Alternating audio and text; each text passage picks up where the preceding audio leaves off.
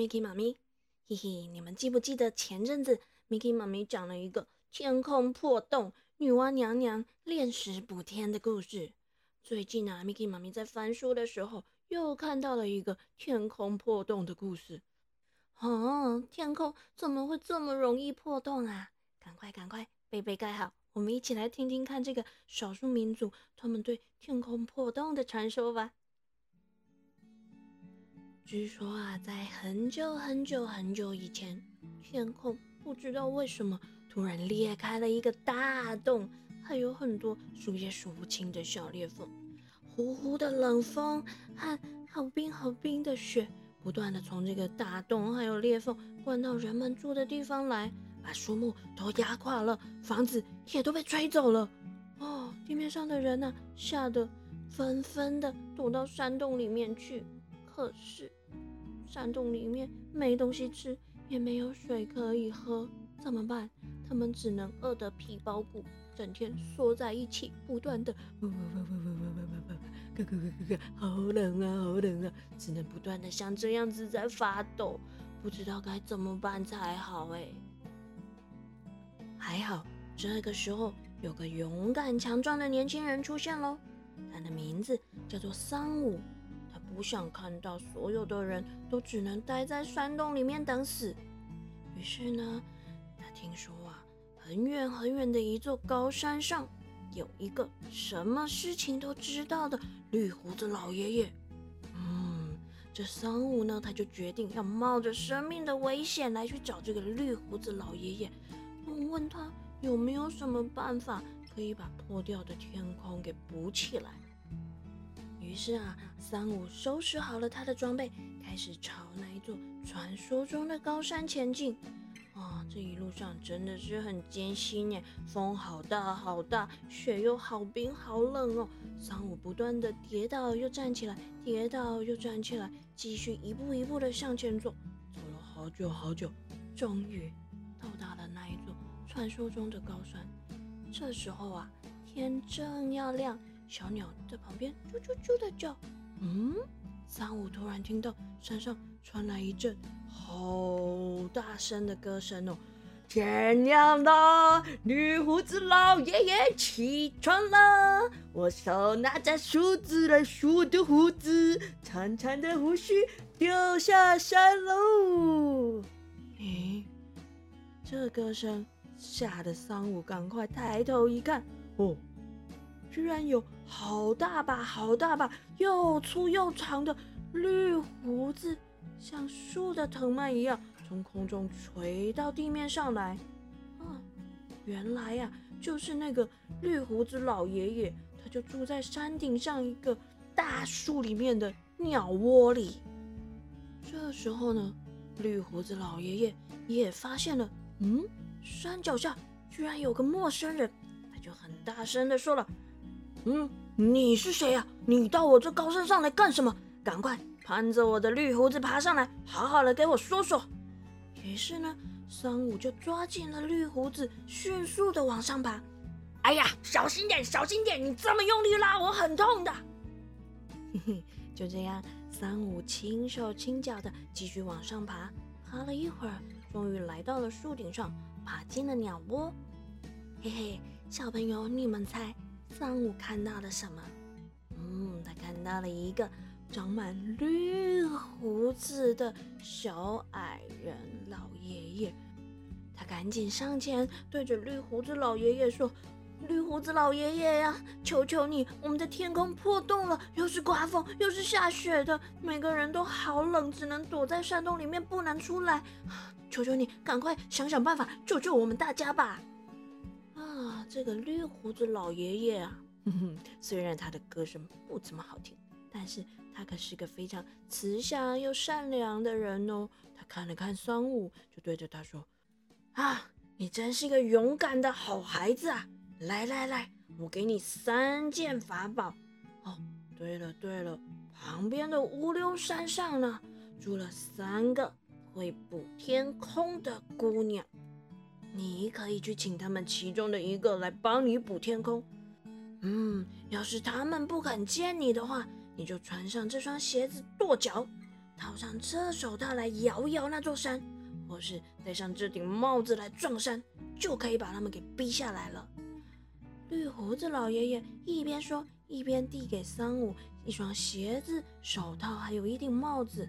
这三件宝贝啊，都是绿胡子老爷爷用他的胡子编织而成的耶。于是呢，勇敢的三五带着这三件法宝，又一步一步的往五六山走去。哦，可是小朋友，Miki 妈咪告诉你们，这个乌溜山啊，就跟它的名字一样，光溜溜的，哇，不溜溜的，嗯，该怎么爬上去才好呢？三五爬三步，退两步，啊，怎么样也爬不上去，他只好站在山脚下，扯开他的嗓门大喊：“喂，山上的姑娘啊，我叫做三五，我们的天空破了。”大家都只能挨饿受冻啊！求求你们，和我一块去补天空吧！嗯，结果怎么样？嘿，山上静悄悄的，一点声音都没有。这时候，三五突然想起了绿胡子老爷爷的话，立刻穿上了那双鞋子，用力的跺脚。哦。这一跺，立刻地动天摇起来，沙尘飞扬，把三五给吓了一大跳。诶，山顶上的小姑娘也吓得尖叫起来：“哎呀，不要跺了，不要跺了啦！”山顶上就垂下了一根好长、好长、好长的藤蔓，藤蔓的末端居然还有一朵超大的红花，红花上面呢。坐着一位穿着黄衣服的漂亮小姑娘，可是这漂亮小姑娘却很生气的说：“哎呦，补天空多辛苦啊！我才不想去呢，我只想在山顶上舒舒服服的睡个觉。”三五一听便说：“既然这样，你就回山顶上继续做你的好梦去吧。”于是他把红花往上一推，诶。这漂亮的黄衣服小姑娘就跟着红花又回到山顶上去了。啊，三五只好戴上那双绿手套，抱住乌溜山，使劲的摇啊！嘿，这一摇啊，山顶上的石头也都跟着咕咚咕咚咕咚的，咔啦咔啦咔啦的滚下来了，惊醒了山顶上的另一位姑娘。她大声的说：“哎呀，不要摇了，不要摇了啦！”这一次呢？垂下来的红花上面坐了一位穿着绿衣服的漂亮小姑娘。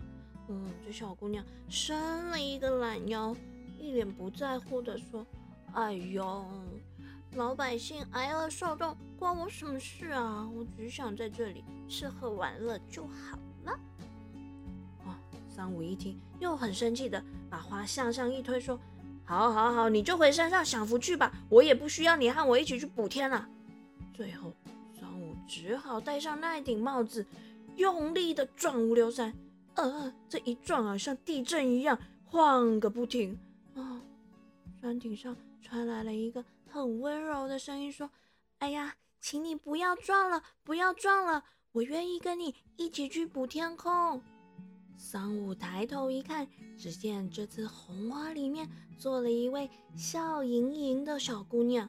她头戴着白色的头巾，穿了一身雪白的衣裳，还骑了一只大绵羊，手里呢还抱了一头小绵羊。三五一见她，便高兴地问：“啊，你真的愿意和我一块去修补天空吗？”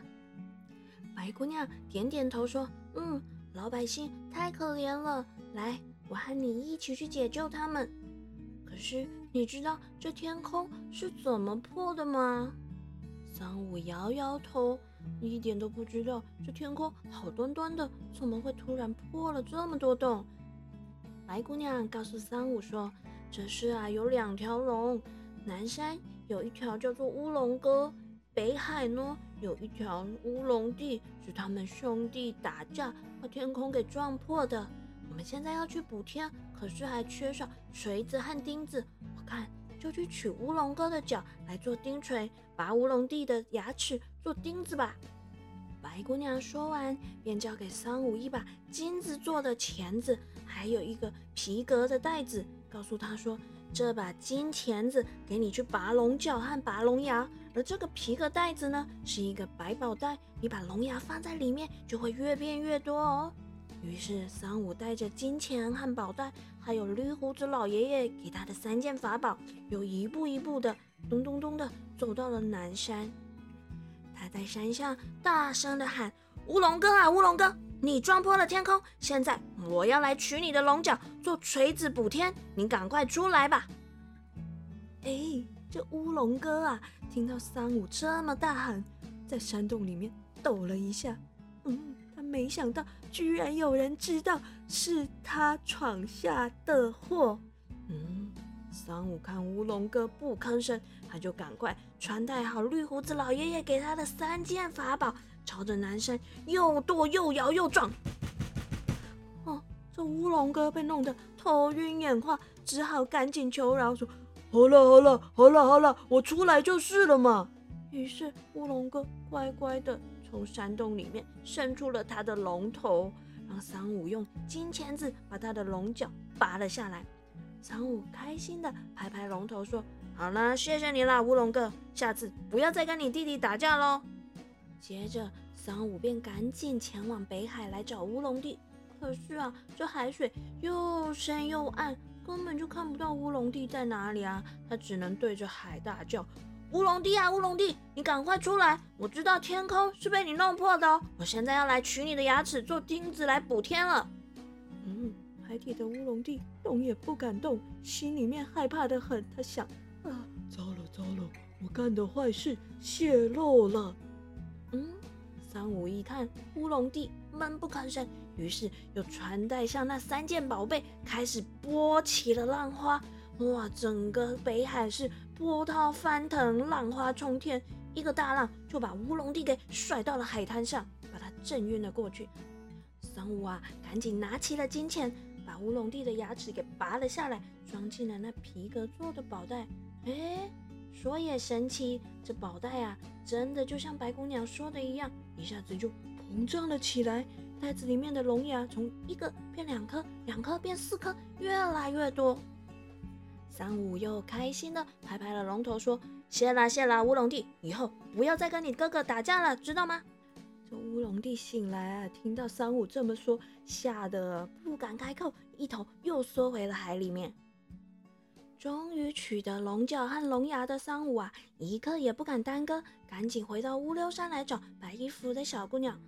而白姑娘这时候呢，也已经把本来抱在怀里的小羊给养大了，还剪下了羊毛，做了两件白斗篷，一件她自己穿，另一件给三五穿。于是他们两个人分别骑上了两只绵羊，轻轻地扭扭羊耳朵，他们就往天空飞了上去。啊，这大风啊是呼不停不停的吹，大雪是不停的下。飞了好久好久，他们终于飞到了天上最大最大那个破洞的旁边。哇，这里的风雪啊特别的大，他们两个人的眼睛啊简直都要睁不开了，而且真的是好冷哦。但是他们很勇敢，一点也不害怕，一点也不退缩哦。白姑娘呢，解下她头上银白色的头巾，对着风这么一甩，哦。这头巾啊，瞬间变得又长又大。他撕下了一大块，和三五扯住头巾的两端，盖住了那个大洞。然后呢，取出了皮革袋子里面的龙牙，一颗颗插在白布巾的四周围，让三五用龙角做的锤子把龙牙给钉牢。啊，这么一钉，这风势啊，立刻就减弱了。他们两人呢，就这样不断的。到处敲敲打打，修修补补，这里敲一敲，那里补一补啊！忙了好久好久，终于天空中所有的裂缝都修补完了，耶！这下子怎么样？没错，风雪都停止喽，大地又恢复了平静，地面上的人类终于可以离开山洞跑出来了，大家都很开心。而且最特别的是什么？你们知道吗？天空中到处都点缀满了龙牙做的钉子，诶，闪闪发光的，尤其是到了晚上，嗯，大家往天空一看，啊，闪闪亮亮的。这些小星星啊，就是他们用来补天空的龙牙钉啊。而且啊，听说到夏天晚上的时候呢，天空还会出现一道雪白银亮的长河，是什么？对，我们现在都说那是银河，但是啊。听说那其实就是桑五和白姑娘修补天上大洞的时候用的那条白头巾哦。好啦，小朋友，今天这个天空破洞的故事是不是一样很有趣呢？我们赶紧来听听看今天的台语藏宝箱吧。台语藏宝箱。要教就是故事内底讲到的破洞、破坑、破坑、破洞、破坑，坑就是一个洞洞坑。咱会使讲，诶，我的衫破坑啊，我要来买新衫。啊，我的衣服破洞了，我要去买新衣服。对，我的衫破坑啊，我要来去买新衫。好啦，小朋友，我们下个礼拜见了。